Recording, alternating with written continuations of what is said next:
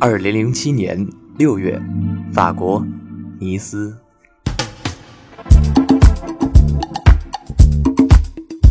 如果城市有颜色，那尼斯的颜色一定是属于地中海的蔚蓝。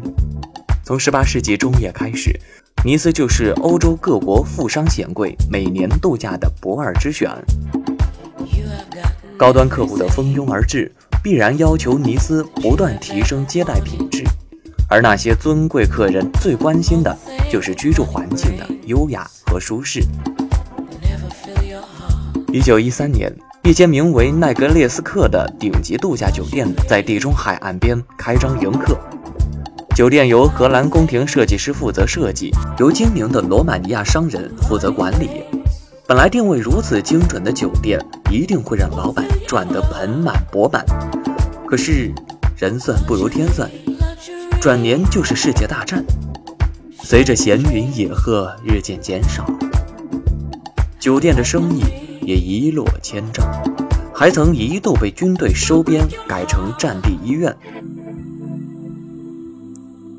直到二战结束，蔚蓝海岸的旅游业才再度复苏。一九五七年，奈格列斯克由奥吉先生和太太接手管理。在他们的精心打理下，终于重振雄风，并于1974年被法国政府列为历史纪念性建筑。时至今日，酒店的绿色圆顶已成为尼斯的主要标志之一。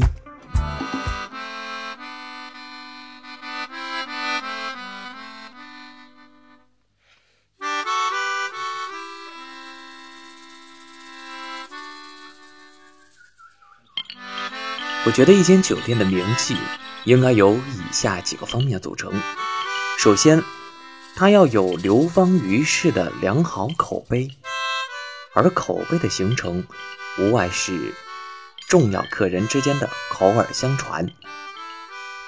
曾在此住过的名人不计其数，有明星如迈克尔·杰克逊、索菲亚·罗兰，有商人比如迪斯尼、比尔·盖茨。有政客，比如杜鲁门、丘吉尔。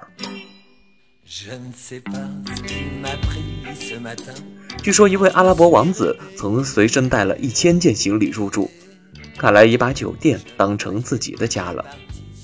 吸引这些名流下榻于此的原因，除了这里的服务贵族化、房间宫廷化、餐饮米其林化之外，还有一个重要原因是这里布置的太像一间博物馆了，而且无一件赝品。从上至下，几乎每一层楼的每一个角落都被各种来自中国的、埃及的、印度的、罗马时期的、文艺复兴时期的、拿破仑时期的以及后现代的艺术品填满。位于一层的两间大厅是奈格列斯克的精华所在。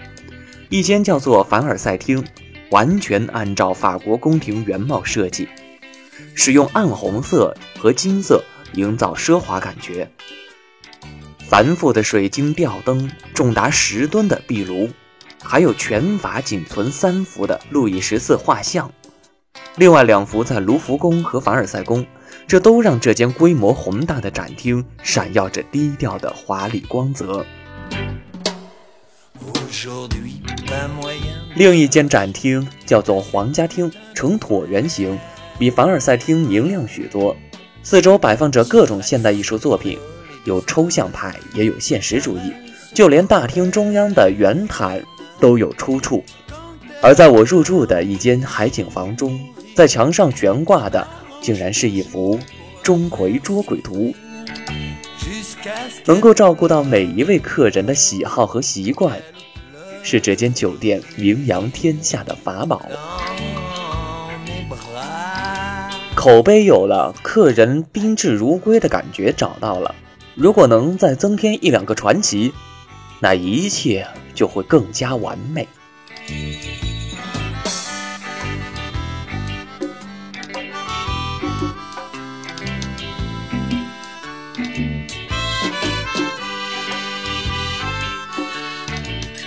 奈格列斯克的传奇与他的女主人有关。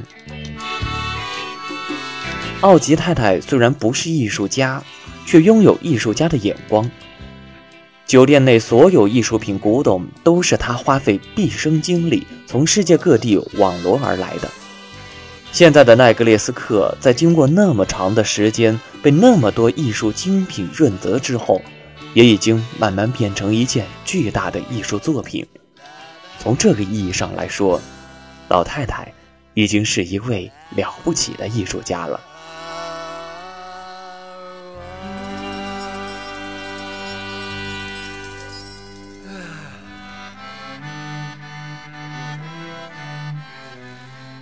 Une journée de fou.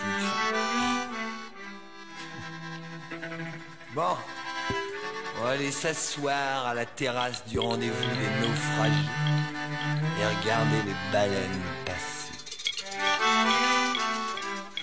Hé Polo Tu peux me ramener un cap paquet de clubs s'il te plaît? Oh, Je suis fait comme un rat qui vient de s'arracher la queue d'un vieux lézard.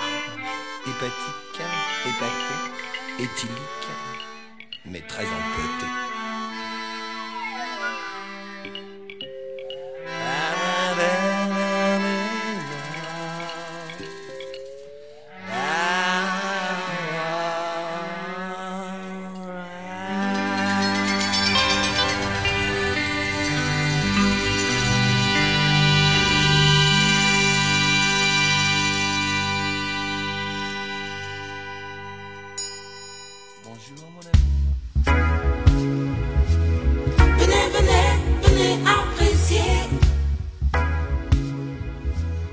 奥吉太太现在已有九十高龄，丈夫去世后，一个人住在位于酒店七层的豪华套房。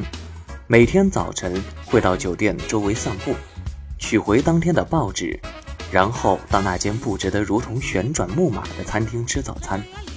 每天傍晚。也会一个人到一层的另一间米其林星级餐厅享用晚餐。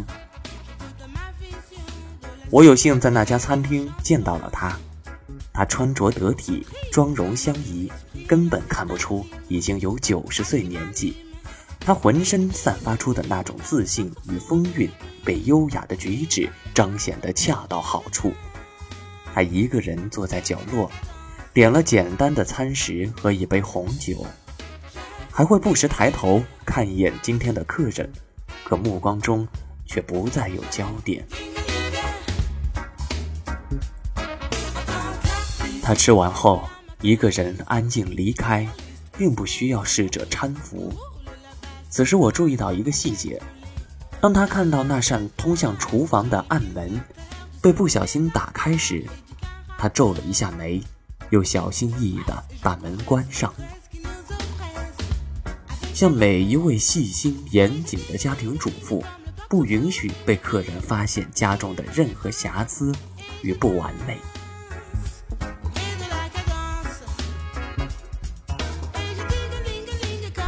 在入住奈格列斯克之前，我曾听司机说起几年前比尔盖茨想把这间酒店买下，可无论开价多少，老太太就是不为所动。当了解背后的故事之后，我明白了两件事情：一是没有人愿意把自己的家换成一张支票；二是每一件艺术品都是无价之宝。